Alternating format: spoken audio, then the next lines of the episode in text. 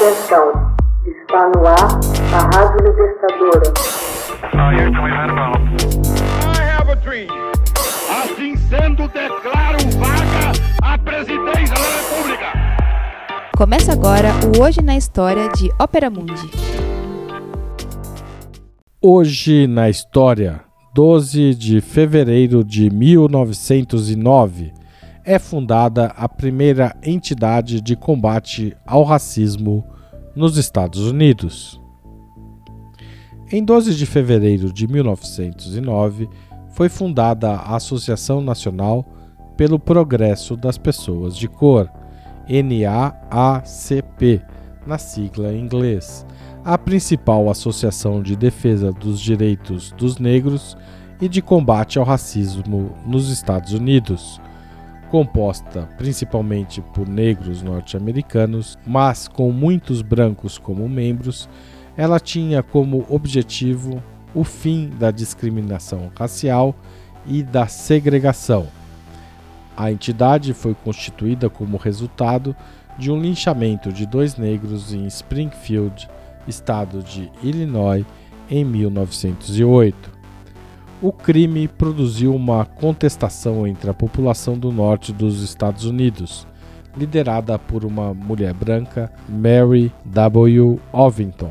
O crime levou uma forte reação da população do norte dos Estados Unidos. Uma mulher branca, Mary Ovington, convocou uma conferência aberta para discutir caminhos para se alcançar a igualdade política e social para os negros.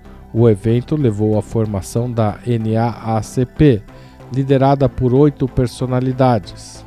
O principal líder negro era William Dubois.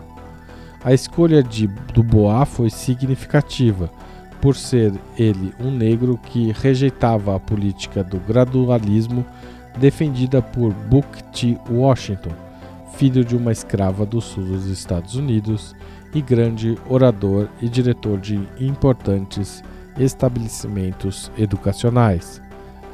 Contra a posição de Washington, Dubois exigia imediata igualdade para os negros.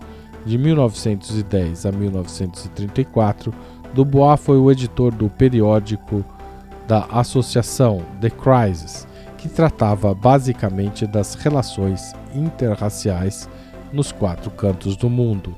A nova organização cresceu tão rapidamente que, já em 1915, foi capaz de organizar um boicote parcialmente bem sucedido contra o filme O Nascimento de uma Nação, de D.W. Griffith, que provocou grande controvérsia por promover a supremacia racial branca e retratar os integrantes da Ku Klux Klan como heróis, distorcendo a participação dos negros na reconstrução da pós-guerra de sucessão.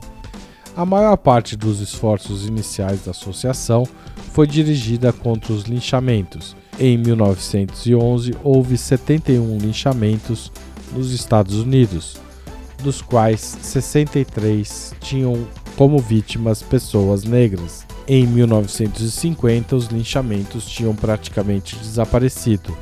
Desde o começo, e com a crescente ênfase após a Segunda Guerra Mundial, a NAACP defendeu protestos não violentos contra a discriminação, desaprovando ações de entidades radicais como os Panteras Negras nos anos 60 e 70, assim como a Nation of Islam nos anos 80, que consideravam a NAACP como uma entidade passiva.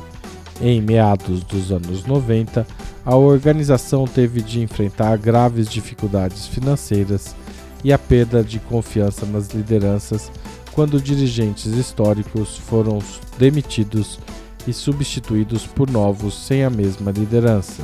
Por volta de 2010, a entidade contava com cerca de 500 mil membros, 2.200 sedes 1.700 locais para jovens e estudantes e seguia sendo a maior e mais influente organização de direitos civis dos Estados Unidos.